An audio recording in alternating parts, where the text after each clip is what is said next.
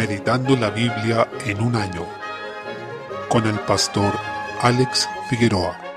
Día 29, mes 11. Daniel capítulo 6. Encontramos la conocida historia de Daniel en el foso de los leones. Se relata que Darío, quien era la autoridad en ese momento y quien se había impuesto ante los babilonios, había confiado en Daniel, tal como lo hicieron los reyes babilonios, de tal forma que quería ponerlo por sobre todo el reino. Esto despertó la envidia de los otros funcionarios del imperio, quienes quisieron deshacerse de Daniel como amenaza. Versículo 4. Ellos no podían encontrar un motivo de que acusarlo, salvo algo relacionado con su religión, con la ley de su Dios. Versículo 5. Tenemos aquí un ejemplo concreto de ser irreprensible, actuar en integridad, pues Daniel no tenía pecados notorios en su vida. Ciertamente era un hombre pecador, pero no había una corrupción o vicio que lo caracterizara, con el cual pudiera ser acusado, sino que para poder hacerlo debían entonces inventar algo en relación con la ley de Dios. Esa es la meta a la que debemos apuntar los creyentes en Cristo. Esto se encuentra reflejado de manera perfecta en nuestro Señor, pero Daniel nos da un ejemplo dentro de nuestros hermanos que exhibieron esta gracia de Dios en su vida. Desde el versículo 6, prosiguiendo el relato, los gobernadores del reino y sátrapas se juntaron delante del rey Darío y habiendo acordado en consejo lo incitaron para promulgar un edicto real en que se prohibiera orar a todas las personas que estaban bajo el dominio de Darío, a cualquier dios u hombre fuera de este rey, en un espacio de 30 días. Eso ponía a Darío en una situación de divinidad ante sus gobernados. Por supuesto, estos funcionarios suyos supieron tentarlo con el orgullo, lo ensalzaron, fueron a él con palabras lisonjeras que exaltaron su ego, y él cayó en este gran pecado de creerse Dios. Desde el versículo 10 se evidencia que Daniel no cambió su devoción al Señor, sino que él oraba tres veces al día, abriendo sus ventanas hacia Jerusalén, tal como solía hacerlo antes. Ahora, no perdamos de vista este punto, porque orar hacia Jerusalén tenía un motivo, y es que en 2 Crónicas capítulo 6 el Señor instruyó que así hiciera su pueblo si es que alguna vez era llevado cautivo. Debía orar en dirección hacia el templo, hacia la ciudad santa, y rogar la misericordia de Dios. Entonces vemos que Daniel estaba teniendo fe en las promesas de Dios, y por eso es que él abría sus ventanas y oraba mirando hacia allá. Por consiguiente, él no cambió su devoción por el hecho de que hubiera un decreto, aun considerando que fuera parte del rey al que él estaba sujeto, que era el imperio que en ese momento dominaba el mundo. Entonces él no tuvo temor de los hombres, sino que tuvo temor de Dios, y por ello obedeció a Dios antes que a los hombres. Esa debe ser también nuestra meta, y encontramos por lo mismo aquí un ejemplo para nosotros, de la fidelidad de Daniel ante todo, aunque eso le significara la muerte. Debemos rogar al Señor que nos dé esta fe. Desde el versículo 12 sabemos lo que ocurre después. A pesar de ser echado al foso de los leones, Daniel fue librado por el Señor, versículo 22, lo que no significa que el Señor librará a todos aquellos que sean mandados a la ejecución por causa de su fe, sino que Él quiso dar aquí un testimonio poderoso de su soberanía, de que Él realmente gobierna sobre todo y también hace justicia en la tierra. El Señor libró así a Daniel y este hecho, tal como había sucedido a Nabucodonosor anteriormente, movió a Darío a adorar al Señor y provocó que él quisiera imponer en todo su reino que se debía rendir culto a Jehová. Versículo 26. Esto también nos marca la pauta de qué es lo que deberíamos buscar nosotros sobre nuestras autoridades, ya que si en el antiguo pacto, que era un pacto nacional, hecho solamente con los hijos físicos de Abraham en el Sinaí, y que incluía solo a los nacidos allí, y aquellos que se convirtieran en israelitas a través de la circuncisión. Si siendo esas las condiciones del pacto, Daniel y los hombres de Dios buscaban que el nombre de Dios fuera reconocido también en las naciones paganas y por sus autoridades, cuanto más en el nuevo pacto, cuando sabemos que están convocadas todas las naciones a venir de toda tribu, pueblo y lengua. Debemos buscar que las autoridades reconozcan el señorío del Señor, que Él está sobre todas las cosas y su dominio es pleno y universal. También es bueno destacar lo que ocurrió con Daniel respecto a la oración, ya que algunos tristemente no necesitarían un decreto que les prohíba dejar de orar un mes para dejar de hacerlo, porque sin necesidad de ese decreto pueden pasar sin orar un mes o más y no les duele. Eso realmente es tremendo. Si alguien está en esa situación, significa que tiene una fe agonizante o que realmente no es creyente. Ciertamente debemos reconocer la importancia que tiene la oración como muestra de dependencia a Dios, de nuestra necesidad de Él, siendo una evidencia de que hemos pasado de muerte a vida. En el relato de este capítulo además encontramos un anuncio de lo que sería la humillación y exaltación de Cristo a través de la historia de Daniel, quien primero fue perseguido por su piedad y luego fue librado por Dios. Así como Cristo fue perseguido a muerte por su obediencia al Señor y luego fue resucitado entre los muertos. Este patrón de humillación y exaltación que constantemente encontramos en la Biblia anuncia lo que sería el ministerio de Cristo, como nos enseña pasajes como Lucas 24, versículos 44 al 47. Además, hay un anticipo claro del juicio del Señor sobre los enemigos de su pueblo, esa simiente de la serpiente anunciada en Génesis 3.15, quienes persiguen a los hijos de Dios a lo largo de toda la historia, desde Caín hasta aquellos seguidores de la bestia que llevan su marca, y que serán condenados por el juicio de Dios y vencidos en la segunda venida de Jesucristo.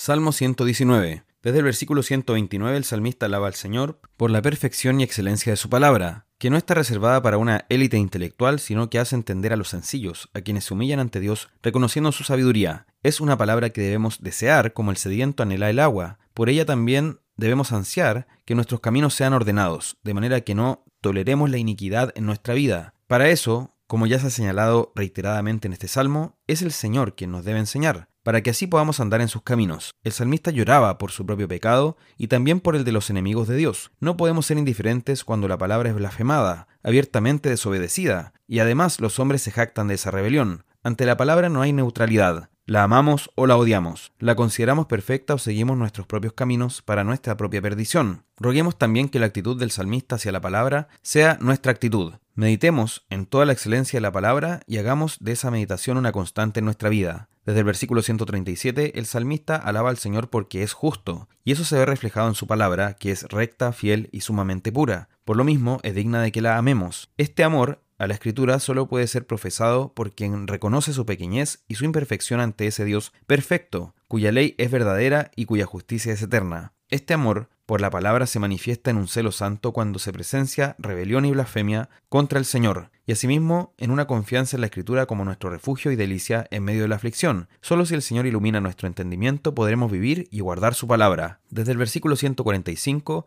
en esta sección destaca el clamor profundo del salmista al Señor, uno que hace con todo el corazón y que ruega por la salvación. Este no es un deseo que se queda en simples palabras, sino que hay una búsqueda determinada a encontrar al Señor. El salmista se anticipaba al alba y clamaba, también se anticipaba a las vigilias de la noche. Es un hombre entregado con urgencia a la búsqueda de Dios, que quiere ser oído por el Señor, recibir su misericordia y ser vivificado en su palabra. A esta determinación se refiere el Señor cuando dice pedid y se os dará, buscad y hallaréis, llamad y se os abrirá. Mateo 7:7. Por lo mismo, en el contexto de esta persecución de la santidad, el salmista confiesa que Dios es cercano y que sus mandamientos son verdad. Versículo 151. Nadie que busque verdaderamente al Señor quedará avergonzado. Él no echa fuera a quienes acuden a sus pies con un corazón contrito y humillado. Proverbios capítulo 28, versículo 21. Cuando la Biblia habla de hacer acepción de personas se está refiriendo a juzgar según criterios humanos, distinguiendo entre personas y personas según criterios carnales. Esto es reprobado por Dios, de quien se dice, porque Jehová, vuestro Dios, es Dios de dioses y Señor de señores, Dios grande, poderoso y temible, que no hace acepción de personas ni toma cohecho. Deuteronomio 10, 17. Notemos en este texto la asociación entre la acepción de personas y la corrupción que se replica en este proverbio. Nos dice cuán fácil el hombre puede corromperse con el soborno, incluso hasta por un bocado de pan. Cuidemos nuestro corazón de este pecado y roguemos a Dios reflejar su justicia. Versículo 22. Aquel que vive para las riquezas se dará cuenta finalmente de que es pobre en el más pleno sentido de la palabra. Dedica su vida a perseguir riquezas vanas, que no lo acompañarán en el viaje sin retorno a la eternidad. Por lo mismo, mientras dedica todos sus esfuerzos a conseguir riquezas de este mundo, le espera la más profunda miseria que no tendrá fin. Por tanto, cuidémonos de la avaricia, de vivir para disfrutar de los placeres y los bienes de este mundo, sin tener en cuenta primeramente el reino de Dios y su justicia. Segunda epístola de Pedro, capítulo 3. Este es el último capítulo de esta breve carta, en donde vemos que el apóstol Pedro nuevamente hace énfasis en que quiere que sus hermanos recuerden aquellas cosas que son fundamentales de saber, versículo 1, y lo está haciendo justamente en el conocimiento de que su tiempo de partida estaba cerca, de esa forma, quería que ellos tuvieran en cuenta estas cosas que son esenciales. Versículo 2. Notemos cómo destaca a los santos profetas antiguos y también a los apóstoles. A ambos los pone finalmente en la posición de ser los medios por los cuales el Señor se reveló. Ahí tenemos también lo que dice Efesios 2.20 en cuanto a que la iglesia está construida sobre el fundamento de los apóstoles y profetas, lo que es congruente con lo que refiere el pasaje. Desde el versículo 3 vemos entonces que en los últimos días vendrán burladores. Son personas que no tienen temor de Dios y que se burlan de sus advertencias y sus promesas. Ellos creen que todo sigue igual desde el momento en que los antiguos murieron y que el mundo fue creado. Dice en el versículo 5, ignoran voluntariamente. Ese detalle no debemos pasarlo por alto, pues se trata de una oposición voluntaria a la verdad, donde ellos niegan lo que es un hecho, que el Señor ya decretó un juicio y nos dio el ejemplo de lo que será el juicio final, y ese fue a través del diluvio. Ese es el gran evento de juicio y no habrá más otro comparable a este, salvo el juicio final. Por tanto, si queremos ver cómo será ese juicio, tenemos que atender a ese anticipo que fue el diluvio. Sabemos que en esa oportunidad la creación fue destruida por el agua, versículo 6, y ahora está siendo reservada para ser destruida por el fuego en el día del juicio final. Desde el versículo 8 vemos que para con el Señor un día es como mil años y mil años como un día. En ese sentido, entendemos que el tiempo del Señor no es el mismo que para nosotros. Entonces no debemos tomar como que su tardanza significa que sus promesas se han desvanecido o que no se cumplirán. De hecho, muchas parábolas de Jesús tenían relación justamente con el hecho de que el cumplimiento de su segunda venida se iba a demorar, y por tanto muchos se iban a confiar y dejarían de vivir agradando al Señor y se entregarían a los placeres de este mundo. Sin embargo, podemos ver que esta tardanza no es que se deba a que el Señor se le olvidó lo que tenía que hacer, sino que Él está siendo paciente, esperando que todos procedan al arrepentimiento. Versículo 9. Aquí obviamente vemos que se trata de que Él está esperando reunir a su pueblo, porque dice, es paciente para con nosotros. ¿Quiénes son esos nosotros? Los mismos amados que están en el versículo 1. Hay que ver los textos en su contexto. Por tanto, se refiere finalmente a que el Señor quiere que su pueblo sea completado y por eso está siendo paciente, no queriendo destruir a todo el mundo de una sola vez o antes de tiempo, sino cuando la cosecha esté lista. Por eso también el fin del mundo se compara con una cosecha, y ella se recoge cuando es tiempo, no antes, sino cuando está lista. Desde el versículo 10, notamos que cuando el Señor determine que esto es así, Él vendrá como ladrón en la noche. Significa que no será algo que el mundo va a esperar, y por supuesto los creyentes tampoco sabrán qué día es, pero ellos sí tienen que estar esperando ese día. Y si sabemos que la creación será deshecha tal como la conocemos hoy día y será completamente renovada, debemos andar en una vida santa, versículo 11. Eso debe exhortarnos y animarnos a vivir una nueva vida, y que estemos así esperando y anticipando esa venida del Señor. A eso se refiere el versículo 12, es decir, que realmente deseemos que venga pronto y no con ese deseo de algunos de que el Señor demore lo más posible, ya que antes quisieran tener una carrera universitaria, o casarse, o tener hijos, o comprar una casa. No somos los protagonistas de nuestra historia. No se trata de nosotros, sino de la voluntad del Señor y de su agenda. Por ello debemos anhelar su venida. Desde el versículo 13 cabe resaltar que esperamos cielos nuevos y tierra nueva. Eso significa que nuestra eternidad no será solo espiritual, donde solo nuestras almas estarán allí en gloria, sino también nuestros cuerpos, en una tierra renovada, glorificada, donde ya mora la justicia y no el pecado. En consecuencia, eso debe llevar como dice el versículo 14, a que busquemos ser irreprensibles para ese día, aferrándonos al Señor y a sus promesas. Y conviene señalar aquí que esa tierra nueva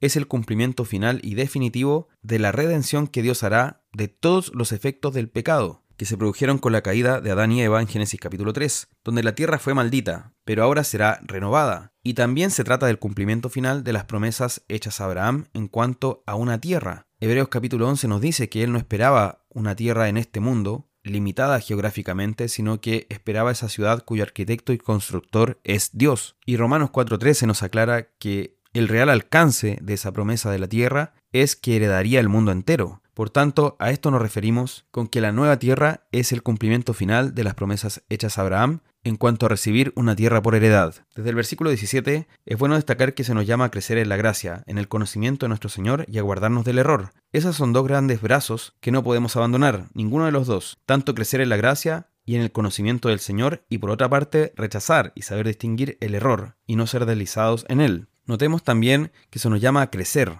No estamos llamados a quedarnos en el mismo estado en que conocimos al Señor, sino ir creciendo en ese conocimiento cada vez más. Tal como el cuerpo sano de un niño va creciendo, también nosotros debemos ir creciendo, y se nos llama a llegar a la estatura de la plenitud de Cristo. Por último, notemos cómo las epístolas de Pablo son valoradas como parte de la Santa Escritura. Eso nos dice que los escritos de los apóstoles fueron considerados desde un comienzo como inspirados, y así debemos considerarlos también hoy. Este es uno de los testimonios más claros de la inspiración de los escritos del Nuevo Testamento. Por tanto, se trata de un texto muy valioso. Demos gracias a Dios por esta carta y por esta verdad que nos da esperanza sobre nuestra salvación eterna, sabiendo que los planes y promesas de Dios ciertamente se cumplirán. Aferrémonos a esa palabra profética más segura y andemos en una vida nueva sabiendo que hemos sido equipados con todo lo que pertenece a la vida y a la piedad. Y esto ha sido así por su divino poder.